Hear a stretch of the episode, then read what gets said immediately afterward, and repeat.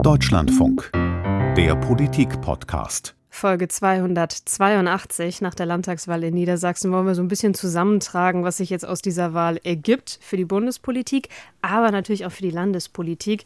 Und dazu vielleicht erstmal ein herzliches Hallo an Bastian Brandau, Niedersachsen-Korrespondent für das Deutschlandradio, jetzt aus Hannover zugeschaltet. Hallo Bastian. Hallo nach Berlin. Außerdem heute mit dabei Nadine Lindner, AfD-Fachfrau hier bei uns im Hauptstadtstudio. In dieser Folge außerdem noch mit so einem kleinen Seitenblick auch auf die CDU. Grüß dich, Nadine. Ja, hallo, schön euch zu hören. Und ich bin Ann-Kathrin Büsker im Schwerpunkt FDP-Watcherin. Heute so ein bisschen die Gesamtperspektive auf die Ampelparteien. Und es ist ja tatsächlich immer so ein bisschen tricky, aus Landtagswahlen irgendwas für den Bund abzuleiten. Da muss man immer ein bisschen vorsichtig sein, weil natürlich immer auch landesspezifische Dinge bei den Wahlen eine große Rolle gespielt haben. Betonen auch die Parteien hier in Berlin immer gerne. Insbesondere die, bei denen das Ergebnis nicht so gut gewesen ist. Aber wir wollen es trotzdem mal machen, die Bezüge hm. herstellen. Auch weil, glaube ich, in diesem Wahlkampf in Niedersachsen der schon ziemlich überlagert war von Bundesthemen, oder Bastian? Das kann man auf jeden Fall so sagen. Also das Energiethema, Energiekrise, Energieknappheit, wie immer man das nennen will, die Auswirkungen des Kriegs in der Ukraine, das hat hier einfach alles dominiert, einfach weil auch lange in diesem Wahlkampf, der ja im Prinzip schon ein paar Wochen, Monate bevor dem, vor dem Termin 9. Oktober begonnen hat, einfach auch gar nicht klar war, was sind jetzt die konkreten Maßnahmen und auch die Energiepreisbremse, die ist ja tatsächlich jetzt en Detail am Tag nach der Wahl erst veröffentlicht worden. Das heißt, man wusste gar nicht lange, woran man ist. Es gab die Gasumlage, äh, über die lange diskutiert wurde, die dann wieder abgeräumt würde. Dieses Hin und Her, das hat sicher eher den Grünen geschadet, aber eben auch der FDP. Also dieses Thema hat eigentlich alles andere dominiert. Ähm, das ist ja sogar, wie du gesagt hast, es ist oft so, dass bundespolitische Themen eine große Rolle auch spielen und äh, oft wird ja auch so eine Landtagswahl genutzt, um irgendwie so eine Art Korrektiv für eine Bundestagswahl darzustellen. Und so hat es die CDU ja auch versucht, als äh, als, äh, als Stimmungstest für die Ampel das, das hier aufzustellen. Also wir haben viele Bundespolitiker gehabt, die immer wieder vor Ort waren. Ich glaube, die Welt hatte gezählt, dass Friedrich Merz 20 Mal hier in Niedersachsen war, Christian Lindner auch sehr viel, also ähm, gar nicht mal die zweite Reihe. Auch Olaf Scholz hat äh, Beginn und Abschluss des SPD-Wahlkampfes mitgemacht. Die Grünen Spitzen, die Minister waren hier und auch Alice Weidel von der AfD. Also die haben das alle auch zu ihrem Wahlkampf sozusagen gemacht. Gab auch nicht, das hat man ja früher mal gehabt, kommt Angela Merkel eher nicht, weil der Landesverband das nicht so will. Also alle Bundesparteien haben das auch zu ihrer Landtagswahl gemacht und dahinter sind natürlich die Landesthemen so ein bisschen zurückgerückt, so klassisch Bildungspolitik. Da gab es dann auch Umfragen, sagen zwar 70 Prozent ist wichtig für ihre Wahlentscheidung, aber hat dann doch eher nur so die zweite, dritte Rolle gespielt. Da haben dann die Lehrerinnen und Lehrer hier nochmal äh, demonstriert, aufgerufen von, ähm, von der GEW, von der Gewerkschaft so ein paar Tage vorher, wie viele versucht haben, ihre Themen zu setzen, so klassisch mit einer Aktion vor dem Landtag oder einer Demonstration. Aber das alles ist einfach weit ins zweite Glied zurückgetreten. Das heißt, es macht tatsächlich an dieser Stelle dann auch ein bisschen Sinn, bundespolitisch diesen Wahlkampf aufzuräumen. Wir haben uns ein bisschen überlegt, wie wir es machen wollen. Wollen wir anfangen tatsächlich mit dem, was es für die Ampel bedeutet jetzt? Also das ist ja auch aus Berliner Sicht oder aus unserer Sicht aus dem Sicht des Hauptstadtstudios der natürliche Reflex äh, zu schauen, egal welche politischen Entwicklungen sich ergeben, von innen oder von außen zu schauen, wie wirkt sich das auf das Regierungshandeln aus, wie wirkt sich das nicht nur auf die Entscheidung aus, sondern auch auf diese Arithmetik, die man zwischen den beteiligten Parteien in diesem Ampelbündnis hat. Eine Arithmetik, die ja von Anfang an, wir sehen ja jetzt so sind jetzt etwas länger als ein Jahr nach der Wahl. Wenn man jetzt ein Jahr zurückschaut, wären wir äh, gerade in den Zeiten, wo man noch äh, die Citrus-Koalition ähm, äh, gesehen hat, dieses Zusammengehen von äh, den Grünen, von der FDP, wo man sich auch gefragt hat, gehen FDP und Grüne zum Beispiel gegen die SPD äh, zusammen, treiben sie den größeren, verbünden sie sich, treiben sie den größeren Partner äh, vor sich her. Man kann jetzt sagen, diese Fragen, die man sich damals gestellt haben, die sind so nicht ein eingetreten, sondern man sieht durchaus, das war auch gestern, hat sich ja durch den ganzen Tag äh, gezogen, welche Eruptionen gehen von Hannover aus und in welcher Form kommen sie denn äh, in Berlin eigentlich an. Alle haben gestern äh, auf Christian Lindner gewartet. Alle wollten ihm gestern, dem Parteichef äh, der FDP, ein bisschen ins Gesicht schauen äh, bei seiner Pressekonferenz. Es wurde dann auch spannender, weil es ja viel länger gedauert hat, äh, bis die Pressekonferenz begonnen hat, als man eigentlich dachte. Und Ann-Kathrin, du warst dabei. Ähm, was hast du, welchen Eindruck hattest du? War das bemüht, gute Laune, äh, liberaler Zweckoptimismus, was Christian Lindner da ausgestrahlt hat? Wie hast du ihn gesehen? Ähm, ich glaube, äh, ich habe eine Art Wandlung wahrgenommen äh, im Vergleich auch zum Sonntag, weil am Sonntag ja die Äußerungen aus der FDP schon ziemlich klar in Richtung Abgrenzung gingen. Also einer der ersten, der vor den Kameras stand, war Wolfgang Kubicki, äh, stellvertretender Bundesvorsitzender und man weiß von Kubicki, dass er jetzt auch nicht unbedingt der allergrößte Ampelfreund ist. Also die Grünen sind ihm persönlich doch schon ziemlich fern und diese Koalition ist halt für ihn vor allem eine Zweckkoalition und er hat ja als einer der ersten betont, dass es jetzt total wichtig wäre für die FDP, das eigene Profil noch mal stärker äh, in den Vordergrund zu stellen, also zu schärfen, mit eigenen Themen noch mal stärker zu sein, hat Bijan Jazaray in der Berliner Runde, also der Generalsekretäre und BundesgeschäftsführerInnen dann auch noch nochmal äh, betont, dass man da jetzt stärker raus, dass das mit dem eigenen Profil rausgehen will. Und Christian Lindner hat es auch in Interviews gesagt, gestern dann bei dieser Pressekonferenz, die ja im Anschluss an das Treffen des Präsidiums stattgefunden hat. Also die, die, das Bundespräsidium hat sich zusammengesetzt, noch vergleichsweise kleine Runde, später dann ähm, ein gesamter Bundesvorstand. Und da war er ein bisschen gemäßigter. Da hatte man sich so offensichtlich schon eine gemeinsame Strategie überlegt, die auch dahin ging, zu sagen, das ist nicht nur eine Niederlage für die FDP. Also es ist ganz klar eine für die FDP. Das lässt sich ja nicht leugnen. Das ist denen auch bewusst. Das kommunizieren sie auch. Aber es ist auch eine Niederlage und ein Problem für die Ampel. Der Spin von Christian Lindner ist nämlich, die Ampel habe in Niedersachsen an Legitimität verloren. Ich finde, wenn man sich die konkreten Wahlergebnisse anguckt, ist das ja tatsächlich nur bedingt der Fall. Also die Ampel an sich insgesamt hat ja tatsächlich nur ein bisschen verloren. Aber er legt sozusagen die Niederlage der FDP gleich um auf die gesamten Ampelparteien, um aus meiner Sicht auch direkt deutlich zu machen, Leute, äh, ihr könnt uns nicht alleine mit dieser Niederlage stehen lassen, sondern wenn wir jetzt hier weiter regieren wollen, dann müsst ihr uns auch ein bisschen was geben. Das formuliert aber eben hat er gestern ein bisschen diplomatischer formuliert, als er das noch am Sonntag formuliert hatte. Ähm, und es zeigt sich jetzt ja auch so ein bisschen Selbstkritik langsam bei der FDP. Johannes Vogel beispielsweise hat in den Tagesthemen auch nochmal vorgestellt, ja, man hilft nicht, wir müssen jetzt die Ärmel hochkrempeln und stärker äh, unsere Projekte umsetzen, wie wir sie eben auch im Wahlprogramm stehen hatten und auch im Koalitionsvertrag äh, vereinbart hatten. Also ein bisschen war ja auch der Eindruck der letzten Tage, am Wahlabend, aber eben auch gestern, dass einige in der FDP vor allem auf die anderen gezeigt haben, dass die schuld seien, auch an der Niederlage. Glaubst du denn an Kathrin, dass äh, Christian Lindner recht hat mit dieser Argumentation? Es ist ja eigentlich bezeichnenderweise, es ist ja auch ein bisschen bizarr, dass die Partei der Eigenverantwortung jetzt versucht, äh, die Verantwortung auf möglichst viele Schultern zu verteilen, damit das Gewicht bei den eigenen Schultern nicht so stark ist.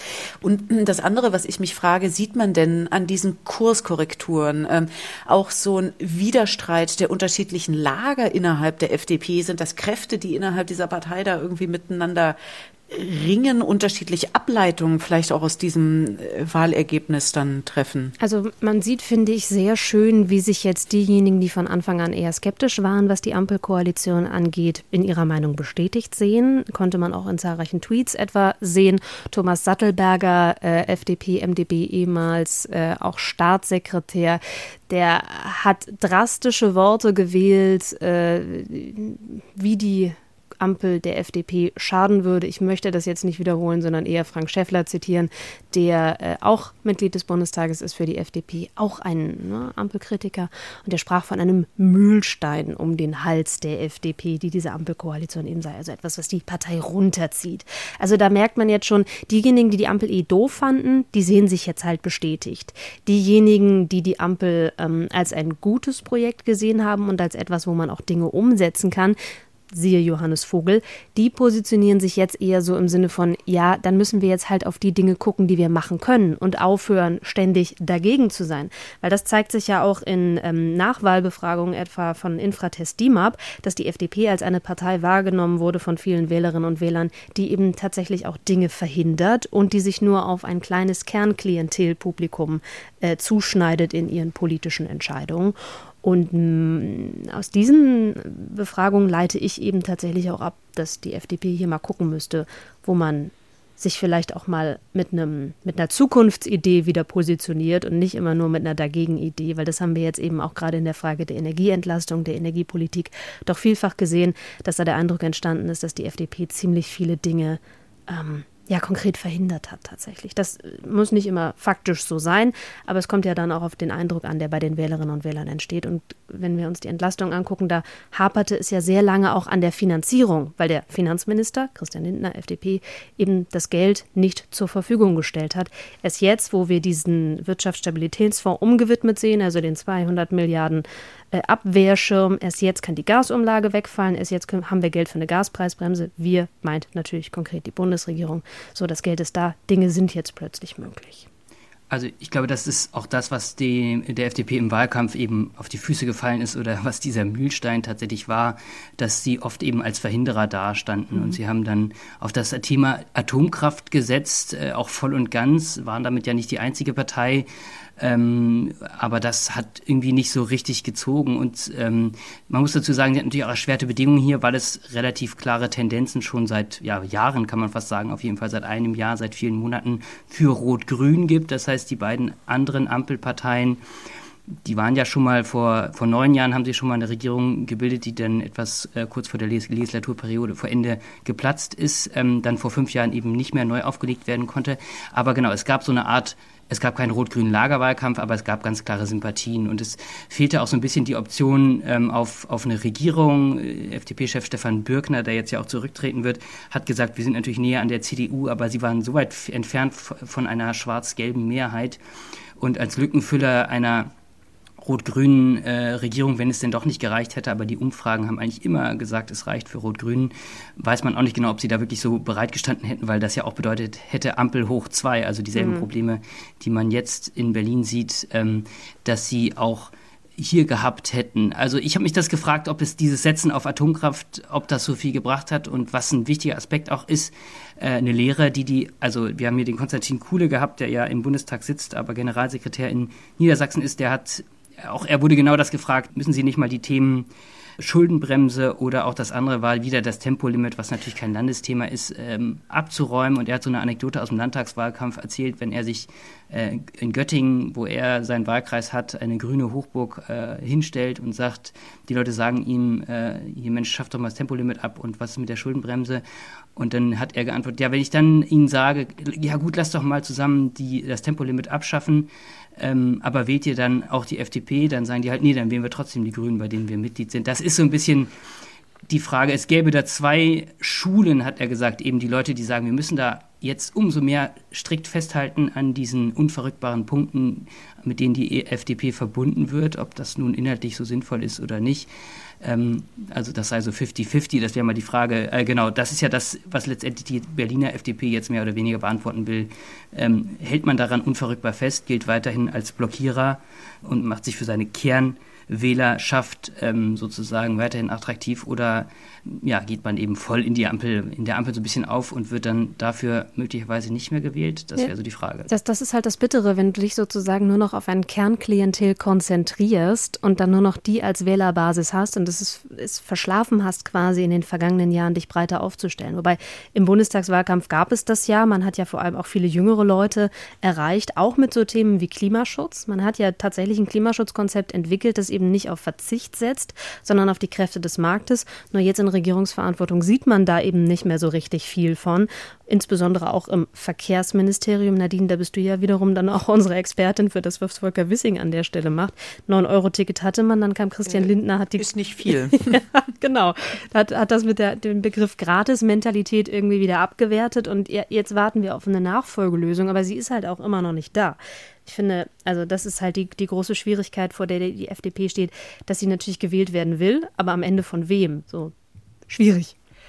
Wie, wie Vielleicht sollte man, lohnt sich jetzt auch so langsam den äh, Blick äh, mal zu weiten Unbedingt. in Richtung der anderen Ampelarithmetik, weil äh, nachdem, also dieser gestrige Tag, also diese Montage nach Landtagswahlen sind ja interessant, weil es Pressekonferenzen in einer Tour gibt. Jede an der Wahl beteiligte äh, Partei hat ihre halbe Stunde, Stunde und da kann man dann äh, wunderbar aus politischen äh, Versatzstücken äh, lernen. Also das heißt Versatzstücke der äh, politischen Rhetorik. Und eine Sache ist mir gestern aufgefallen, gerade wenn man jetzt auf die anderen beiden Ampelpartner schaut, auf die Grünen und auf die SPD, äh, dieses Maß an ja Besorgnis und Fürsorge, was was äh, unter anderem von den Grünen dann gegenüber der FDP äh, geäußert wurde. Omid hm. Nuripur, der eine äh, Co-Chef der Grünen, hat sich hingestellt, hat gesagt, also hat so leidenschaftlich geschildert, wie er quasi die ganze Nacht ausgeharrt hat, die Daumen gedrückt hat, äh, dass der liberale äh, Koalitionspartner ähm, reinkommt, hat auch gesagt, ja, wenn die FDP jetzt ähm, Gesprächsbedarf hat, Klammer auf, Dinge nachjustieren will, soll sie sich melden. Man wäre zu Gesprächen bereit.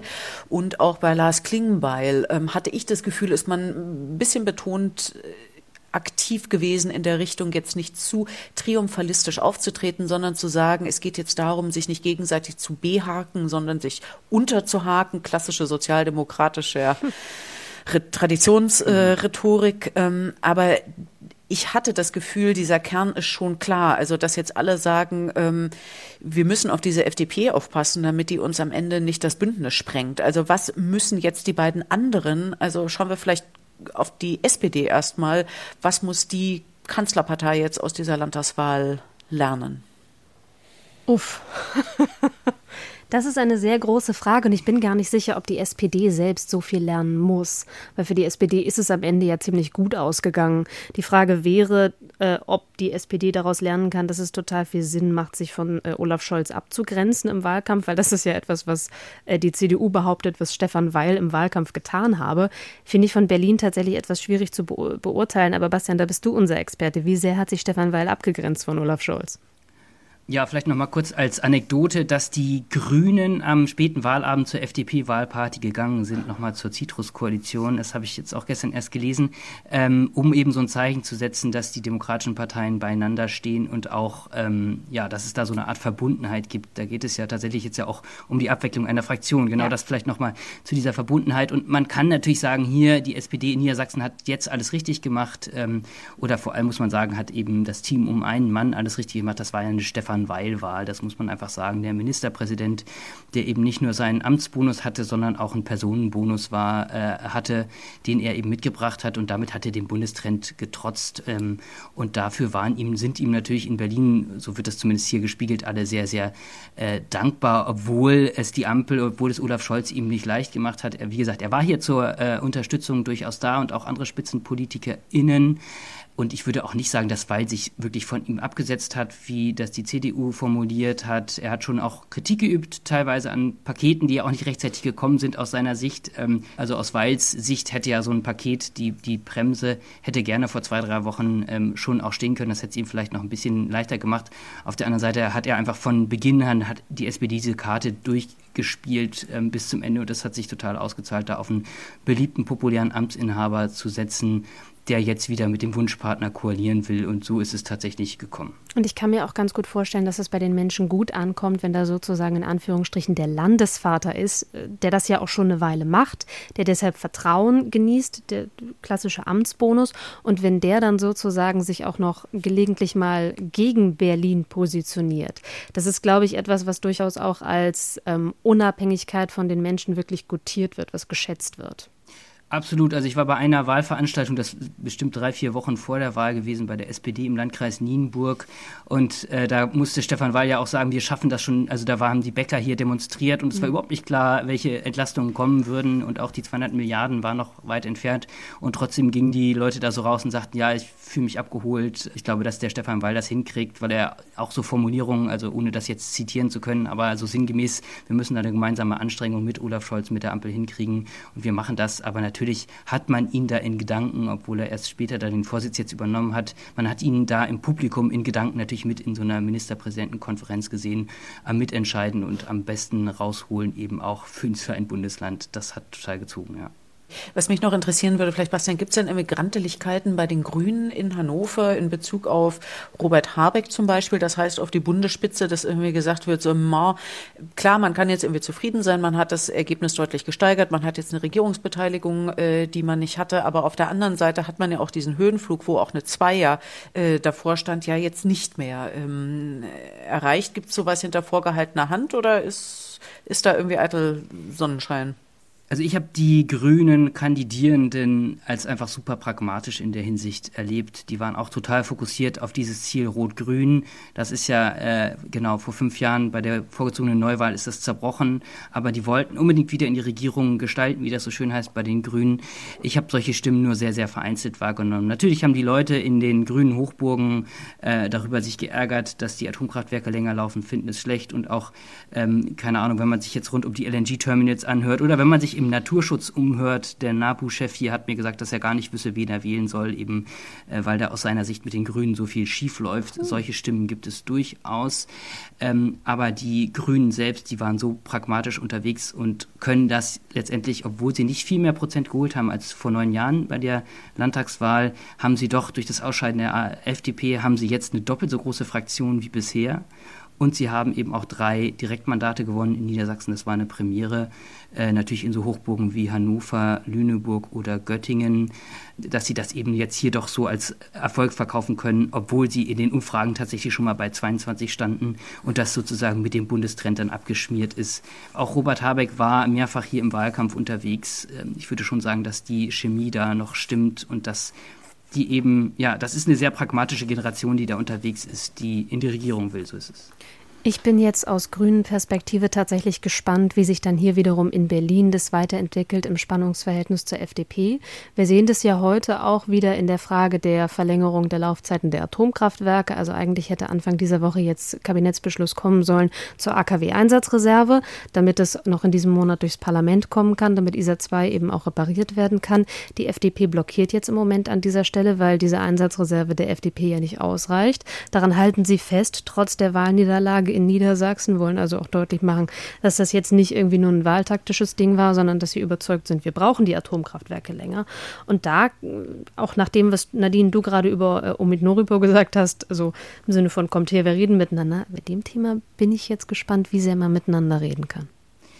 Also das war auch mein Eindruck. Ich war ja tatsächlich in Lingen auch vor ein paar Wochen und habe mich mal so umgehört und weil die Sachlage einfach also die Informationslage für Lingen äh, oder für das Atomkraftwerk Emsland äh, in Lingen oder in der Nähe von Lingen ist ja, dass die Brennelemente dort am Ende sind, dass es eben jetzt mhm. schon demnächst in ein paar Wochen in den Streckbetrieb gibt und am 31.12. ist da wirklich das allerletzte rausgeholt. Aber ähm, das wurde eben immer wieder in Frage gestellt. Ich glaube, Friedrich Merz ist da zweimal gewesen und so. Und ich glaube, das war auch so, eine, so ein Informationschaos, warum Voll. diese Atomstrategie möglicherweise nicht so gezogen hat, weil ja sowohl CDU, AfD und FDP ähm, dafür geworben haben, die Atomkraftwerke äh, 1, 2, 3 länger laufen zu lassen, für immer laufen zu lassen oder was weiß ich. Also es war einfach unklar. Ähm, und ja, das, das äh, weiß ich nicht. Also mir war immer unklar, welche, natürlich gibt es die Umfragen, dass eine mehr, ich glaube, mehr als 50 Prozent sind auch für einen längeren mhm. Betrieb des Atomkraftwerks in Lingen gewesen. Bloß wenn es technisch gar nicht möglich ist, stelle ich mir die Frage, wie lange man da noch über diskutieren will. Mal davon abgesehen, dass das Uran eben natürlich auch aus Russland kommt, was ja in Lingen auch äh, aufbereitet wird in einer Uranfabrikation, nochmal ein ganz anderes Thema. Mhm. Aber das war zum Beispiel was, was die CDU auch in ihrer Wahlanalyse hier, was Bernd Altusmann gesagt hat, wir waren da wohl zu undeutlich, dass wir, das hat er gesagt, fand ich interessant, ähm, dass wir keinen Ausstieg aus dem Ausstieg wollten, sondern nur einen längeren Betrieb. Ah. Aber ich frage mich eben auch, wo da der Unterschied ist und wie man das kommuniziert damit das wirklich ankommt. Also äh, das war, aber das war eine Wahlanalyse der, der CDU tatsächlich. Ja, da sind wir dann wieder bei diesen Detailfragen, ob Streckbetrieb, also mit den bisherigen Brennelementen, ob eine Laufzeitverlängerung mit neuen Brennelementen, ob eine Laufzeithyperverlängerung mit äh, sozusagen wieder Einstieg gemeint ist. Ich glaube, das geht in der Debatte tatsächlich gerade an total vielen Stellen durcheinander. Aber wenn wir jetzt schon bei der CDU sind, würde ich vorschlagen, wir gehen da vielleicht jetzt auch mal in die Analyse des Wahlverlierers. Für die sieht es ja jetzt ehrlicherweise nicht so richtig gut aus, aber die sind jetzt auch diejenigen, die sagen, war ja nur eine Landtagswahl, hat nichts mit uns zu tun. Friedrich Merz hat sich, glaube ich, wie lange, wie viele Stunden hat er sich dazu nicht geäußert? Das war durchaus auch interessant zu beobachten. Er wollte, glaube ich, mit dieser Niederlage nichts zu tun haben. Ja, er hat sich den ganzen äh, Sonntagabend über nicht geäußert. Er ist dann am Montag 13 Uhr, kurz nach 13 Uhr ist er dann vor die Presse getreten. Das ist, ähm, das gibt diese Tradition bei der CDU, dass der Parteivorsitzende am Wahlsonntagabend äh, sich erstmal nicht zu Wort meldet, sondern vor allem dem Generalsekretär, in dem Fall ist es Mario Chaya von der CDU, erstmal das Wort, das Feld, äh, auch die TV-Sender äh, überlässt. Man hat auch äh, verschiedene Vizes, zum Beispiel äh, Silvia Brea äh, gesehen, die ja selber auch aus Niedersachsen kommt. Also von daher waren es ein paar andere Gesichter. Es wird, wir haben das dann versucht, hier im Studio mal aufzudröseln, begründet damit, dass es ja lange Zeit CDU-Kanzler gab und dass man halt nicht wollte, dass jemand, der Kanzler, Schrägstrich Kanzlerin ist, dann äh, mit dem Gewicht dieses Amtes sich dann äh, zu Landtagswahlen äußert, äh, dort das Wort ergreift, sondern hat versucht, es dann ein bisschen zeitlich davon zu trennen. Ich persönlich halte das in Zeiten, wo äh, es keinen CDU-Kanzler, Kanzlerin gibt, äh, eigentlich für kommunikationsmäßig völligen Quatsch. Mhm. Also Friedrich Merz mhm. ist ja jetzt auch gerade dabei, das hat er gestern angedeutet oder angekündigt, ähm, auch in der CDU-Parteizentrale, dem Konrad-Adenauer-Haus personell ein bisschen umzuschiften, weil man dort auch unzufrieden ist, wie ich finde, teilweise auch zu Recht. Es wird einen neuen Bundesgeschäftsführer geben, das hat er angekündigt. Ähm, ob man nicht auch mal über solche Traditionen noch mal nachdenkt und da vielleicht ein anderes Comment findet, weil ich finde, es wirkt dann schon gerade auch, und das ist natürlich nicht nur immer eine Frage von der Position, die jemand hat, sondern auch wie sie jemand ausfüllt. Ähm, an der Stelle würde ich halt auch sagen, dass Mario Chai jetzt nicht derjenige ist, der rhetorische Feuerwerke abbrennt, wenn Nö. er zum Beispiel in der Berliner Runde sitzt Du hast gegähnt, Ann-Kathrin? Ich habe Nö gesagt. Nein, aber, Nein, aber ist ja, ich finde nicht, dass, dass er jemand ist, der ähm, an so einem Abend die nötige Zuspitzung, vielleicht auch irgendwo diesen letzten Funken Optimismus dann äh, sowohl an das Parteivolk, an eine Sympathisantenschaft, aber natürlich halt auch eine politisch interessierte Öffentlichkeit irgendwie ausreichen kann. Und auf Friedrich Merz ist das nicht gelungen. Seine Kernbotschaft war ja, ah, es ist eine äh, Landtagswahl. Er hat dann auch noch mal gesagt, es gab zwei interessante Stellen, finde ich, in dieser Pressekonferenz gestern. Ähm, er ist gefragt worden, was denn sein Wort vom oder sein Reden vom Sozialtourismus der ukrainischen Flüchtlinge denn für Auswirkungen gehabt hätte auf den Wahlkampf. Da hat er mit äh, ja, Inbrunst gesagt, nein, äh, das hätte keine Auswirkung gehabt. Das wäre ihm, anekdotische Evidenz, im Wahlkampf in Niedersachsen nie begegnet, habe ihn nie einer darauf angesprochen.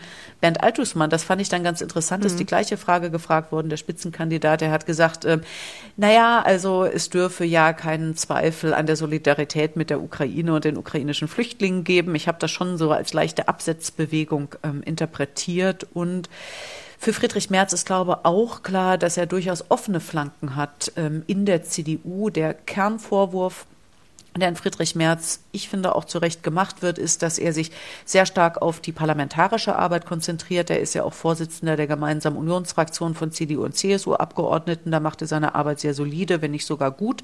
In einigen Punkten treibt die Bundesregierung zum Beispiel bei den Waffenlieferungen vor sich her. Aber die Parteiarbeit, und da ist das Stichwort neues Grundsatzprogramm, äh, da wird ihm vorgehalten, dass er das vernachlässigt, dass er diese Frische, diesen Aufbruch, den ja gerade auf der konservativen Seite viele von ihm erhofft haben, nicht mitbringt.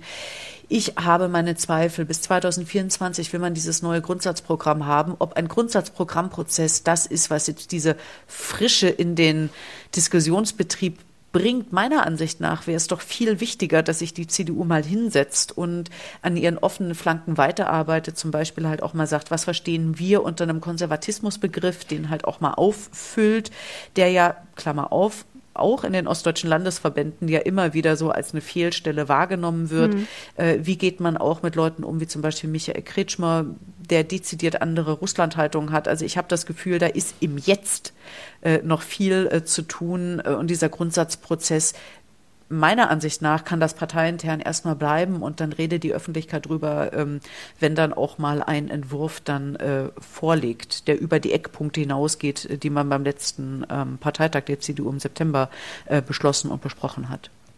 Ja, nochmal Stichwort Abgrenzung aus Niedersachsen. Vielleicht auch, dass eine Nachwahlbefragung eben ergeben hat, dass auch Friedrich Merz hier nicht so gut ankam, als also nicht viele ihn ähm, habe die genaue Zahl nicht parat, ähm, eben für einen guten Kanzler halten würden. Also die Frage, welchen Impact hat er hier gehabt, was hat er der CDU, die hatte hier natürlich eine super schwere Ausgangslage als Juniorpartner eines sehr beliebten Ministerpräsidenten.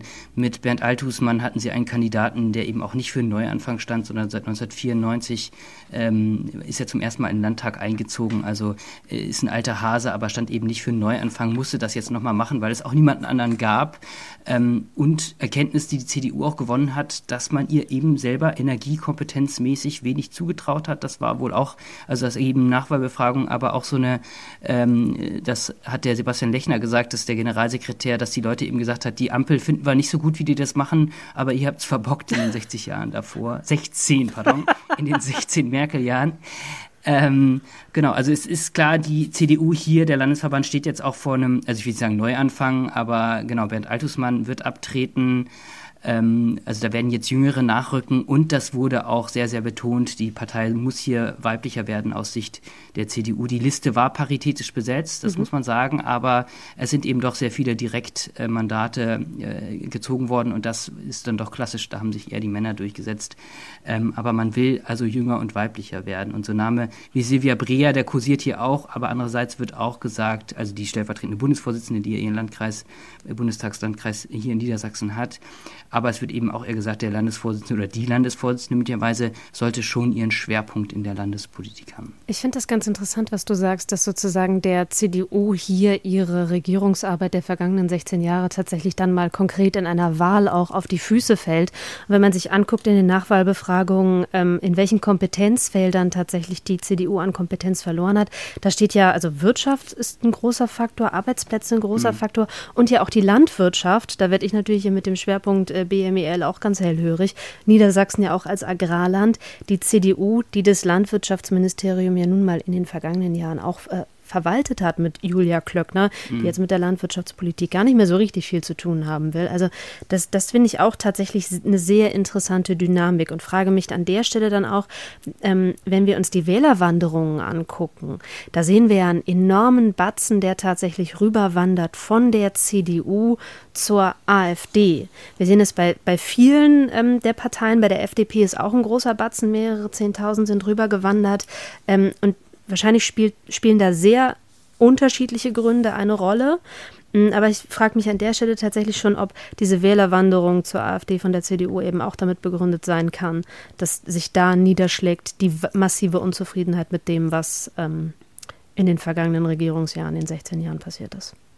Ja, ich denke, das wird schon so sein. Also die Zahlen, die hat Friedrich Merz gestern auch nochmal genannt und ich sehe, das ist ein Riesenproblem, diese Wählerwanderung, ähm, die man äh, bei der CDU sieht, weil die CDU hat, und das ist ja auch schon häufiger passiert, in beide Richtungen verloren. Sie hat mhm. sowohl an die Grünen verloren, aber sie hat halt auch an die AfD verloren. Und äh, wenn man sieht, die AfD hat profitiert, 50.000 Wähler sind rüber von der CDU zur AfD, 40.000 Wähler sind von der FDP ja. zur AfD, aus der Nichtwählerschaft offenbar auch nochmal 50.000 25.000 und von der SPD waren es auch 25.000. Also das heißt, die AfD, der AfD ist hier zum ersten Mal was gelungen, was sie in Strategiepapieren schon 2018 aufgeschrieben hat, als lang definiertes Ziel, mhm. nämlich frustrierte bürgerliche Wählerinnen und Wähler äh, endlich mal äh, auf sich einzahlen zu lassen. Und das ist ja lange nicht äh, gelungen.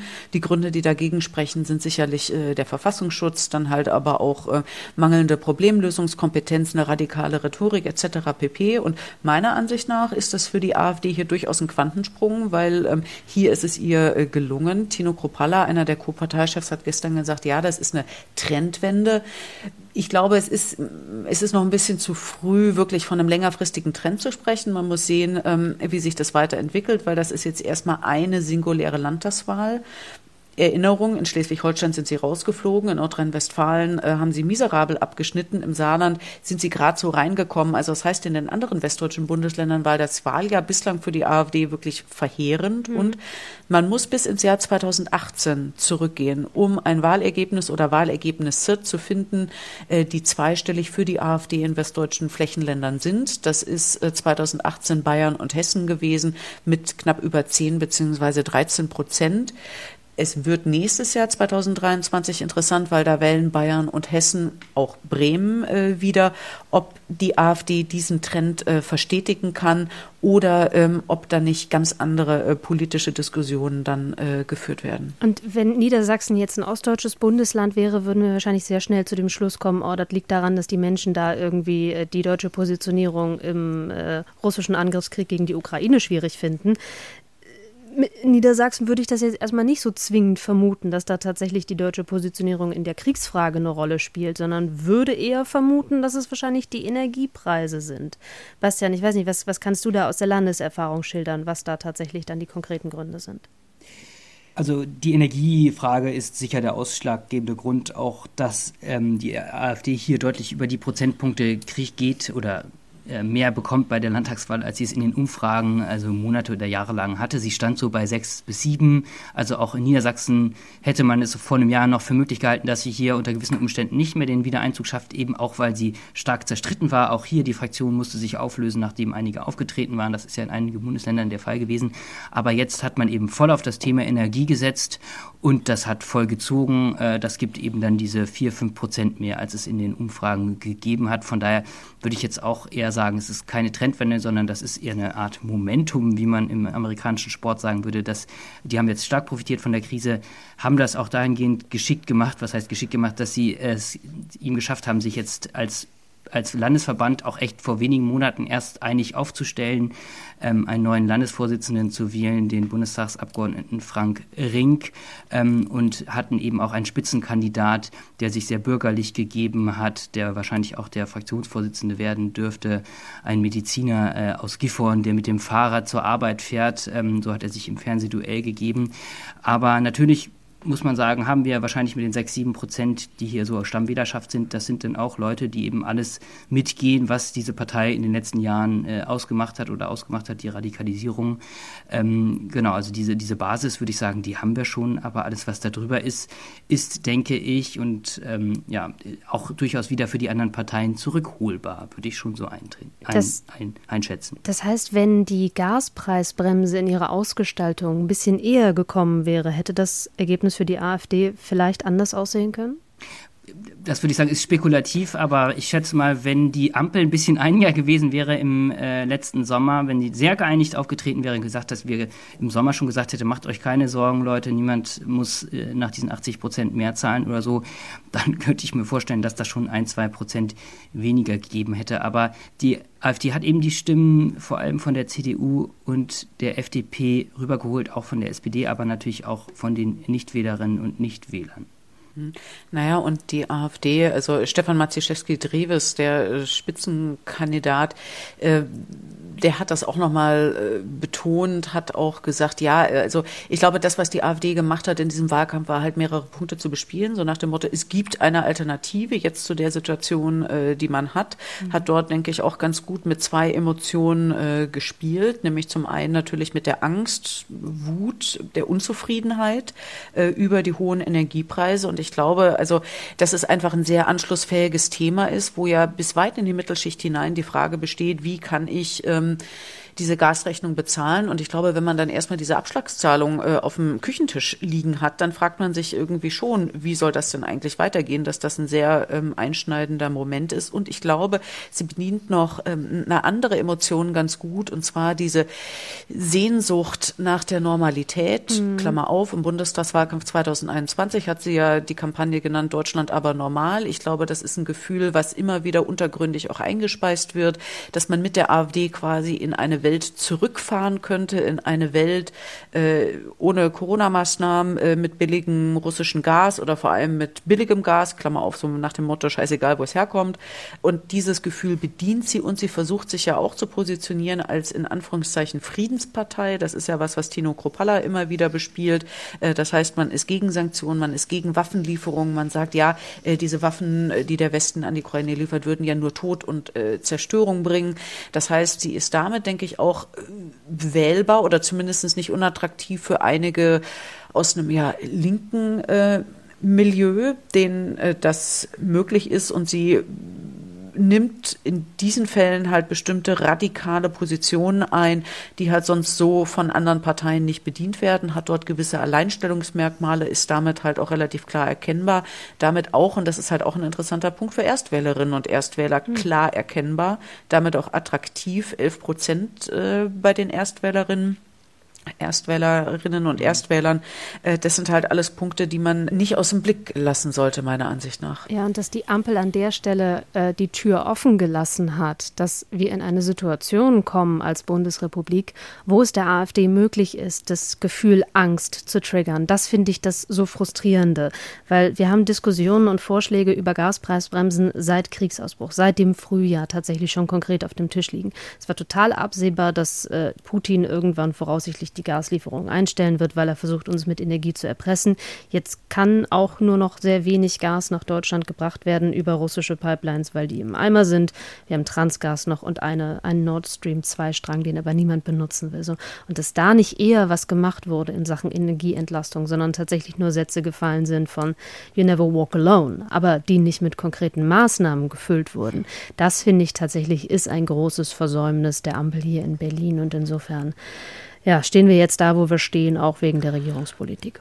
Ja, und ich meine, das zeigt sich ja auch, ähm, auch in den Befragungen. Also, dass Olaf Scholz ja als zögerlich äh, wahrgenommen wird und dass auch äh, ein großer, großer Punkt in der, der Infratest-Befragten sagt, äh, es wäre gut, wenn die Ampelentscheidung oder auch Olaf Scholz Entscheidung schneller äh, fallen, äh, schneller treffen würde. Und das ist halt das, wo ich halt auch sage, ähm, auch die SPD als Kanzlerpartei und jetzt auch als Siegerin dieser Landtagswahl hat da durchaus offene Baustellen, mhm. äh, die sie nicht übergehen sollte, zumal halt auch die SPD stark verloren hat bei, wie finde ich, wichtigen äh, Wählergruppierungen, nämlich bei den jungen Wählerinnen und Wählern und bei Arbeiterinnen und Arbeitern, was eigentlich, die sind zur AfD gegangen, äh, mhm. äh, Arbeiterinnen und Arbeiter. Und ich glaube, das ist halt auch ein Punkt.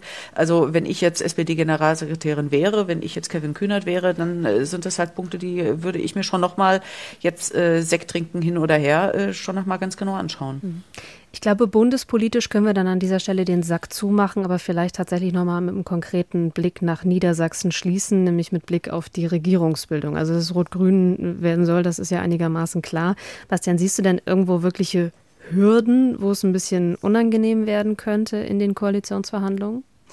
Also kurz nochmal, das fand ich ganz interessant, was du gesagt hast, Nadine, ähm, weil die Wahl in fünf Jahren wirklich eine ganz andere sein wird, wenn Stefan Weil eben nicht mehr antritt. Ah, ne? Mhm. Und dann haben wir wieder neue, jüngere Wähler. Also die SPD äh, wurde vor allem von älteren Menschen gewählt. Das heißt, die, die nachrücken, da ist die Frage, wen wählen die, wie stellt sich die CDU neu auf? Also das Ergebnis, würde ich sagen, kann die SPD in fünf Jahren äh, nicht so einfach wieder einfahren, dass sie über 30 Prozent bekommt. Das sehe ich also ganz schwerlich. Aber ähm, genau, jetzt wird sie erstmal den Ministerpräsidenten stellen, davon ist auszugehen die Koalitionsverhandlungen beginnen oder die, die, ja, die, das ist ja so schrittweise. Man äh, trifft sich, um zu gucken, ob man sondiert und dann sondiert man, was ja auch schon Koalitionsverhandlungen sind, bevor sie dann Koalitionsverhandlungen genannt werden.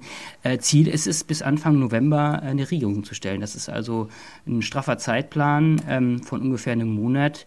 Das dürfte auch klappen, meiner Meinung nach, weil A, die persönlichen Verbindungen noch immer, was heißt noch immer da sind, ähm, aus der gemeinsamen Regierungszeit, wo natürlich Stefan Weil auch schon äh, zum Beispiel mit Christian Mayer, dem äh, stellvertretenden Fraktionsvorsitzenden und Mitspitzenkandidat im Kabinett gesessen hat. Also der, der, der, persönliche Kontakt ist einfach sehr gut, das dürfte schnell gehen, aber es gibt natürlich auch inhaltliche Knackpunkte, insbesondere Energie-, Klima- und Verkehrspolitik. Also die Grünen haben ja auch damit Wahlkampf gemacht oder haben die letzten fünf Jahre gesagt, guckt, unter der GroKo geht es nicht so schnell mit dem, Ener mit dem Ausbau der erneuerbaren Energien, das ging mit uns schneller. Und da ist jetzt die Frage, wie schnell soll es gehen und äh, genau, wo werden da die Abstriche gemacht, aber insbesondere bei Verkehrsprojekten wird es äh, knackig, wenn es um den Ausbau der A20 geht, die äh, Bundesautobahn, die natürlich vom Bund äh, finanziert wird, aber vom, vom Land äh, dann geplant und durchgeführt. Mal gucken, wie das, wie das da weitergeht, ob die überhaupt kommt, weil es natürlich durch Moore gehen würde, die zum Klimaschutz dringend notwendig sind. Wir haben hier eine sehr, sehr äh, konkrete Diskussion um den Ausbau eines Schnellwegs, Südschnellwegs, also so zweispurige Bundes, äh, Bundesstraßen rund um Hannover. Und der soll eigentlich, ist, ist, schon die Rodung freigegeben der Bäume, die da jetzt noch fallen müssten, damit so eine ähm, Bundesstraße auf Autobahnbreite ausgebaut wird durch ein Landschaftsschutzgebiet. Ähm, da ist eine Mahnwache, da sitzen die Leute in den Bäumen, um dagegen zu demonstrieren. Da haben sich die Grünen ganz klar gegen positioniert. Die SPD in Teilen inzwischen auch, hat das so ein bisschen eingeholt, aber ähm, Ministerpräsident Weil hat gesagt, wir machen das jetzt, wir mhm. ziehen das durch, weil sonst dauert es nochmal zehn Jahre, und äh, die ersten Brücken können schon nicht mehr von Lkw befahren werden, so ungefähr, oder müssen mit einem gewissen Abstand befahren werden. Das ist jetzt dringend notwendig. Also das sind so die Knackpunkte und auch die Frage, ja, wie, wie ernst meint man das wirklich mit dem Ausbau des ÖPNV im VW-Land Niedersachsen? Also auch hier sind natürlich viele mit dem 9-Euro-Ticket unterwegs gewesen, aber gerade die Leute, die den ländlichen Raum hier vertreten, sagen auch ja, alles schön gut, 9 Euro oder 59 oder 39, wie auch immer. Ähm, aber äh, wenn bei mir wirklich nur zweimal am Tag der Bus fährt oder ich brauche oder ich fährt gar keinen Zug mehr, obwohl es um eine Bahnstrecke geht, also da muss man natürlich Geld in die Hand nehmen und gucken auch, ähm, ja, wie, wie ernst meint man das wirklich um? Und das ist in Niedersachsen ja doch so eine Art Sakrileg, um dafür zu sorgen, dass weniger Autoverkehr stattfindet. Das äh, ist ein Ziel der Grünen, was sie hier auf kommunaler Ebene in Hannover äh, verfolgen, wo Bildet Una eben seit 2019, der kommt ja aus der Landtagsfraktion ist da also auch bestens vernetzt, der Oberbürgermeister das hier verfolgt, wo man so langsam merkt in der Innenstadt, okay, jetzt gibt es Umbauarbeiten und danach wird dort einiges für den Autoverkehr gesperrt sein. Ähm, also das sind so Sachen, wo die SPD bisher nicht immer äh, jubelnd in die Hände geklatscht hat. Das sind sicher so die Knackpunkte. Aber man wird sich da irgendwie einigen, äh, wird es sehr pragmatisch regeln und dann auch angesichts der Umstände. Denn ein wichtiges Thema ist ja auch natürlich ähm, sowas wie ein Landesrettungspaket, was eben die Große Koalition nicht mehr hingekriegt hat. Da konnte man sich nicht mehr einigen. Aber sowohl SPD als die Grünen sind sich sehr einig, dass es eben dringend notwendig ist, die Bundeshilfen irgendwie auch vom Land zu unterfüttern, gerade für eben finanzschwächere Menschen und Familien. Insbesondere auch Unternehmen. Und da ist doch der Zeitdruck auch enorm. Ähm, also man wird sich da schnell einigen und ich gehe davon aus, dass wir in dieser ersten äh, Landtagssitzung in der Konstituierenden auch eine neue Regierung haben werden. Spannend, danke für die Eindrücke. Das war dann Politik-Podcast-Folge, jetzt muss ich nochmal nachgucken, 282 habe ich, glaube ich, am Anfang gesagt. Ja, ist richtig. Mit Nadine Lindner, Bastian Brandau und Ann-Kathrin Büsker. Wir freuen uns natürlich über Fragen und Feedback und alles, was Sie, was ihr loswerden wollt, an politikpodcast.deutschlandfunk.de. Danke fürs Zuhören und bis zum nächsten Mal. Tschüss. Ja, danke. Ciao, ciao. Bis dann.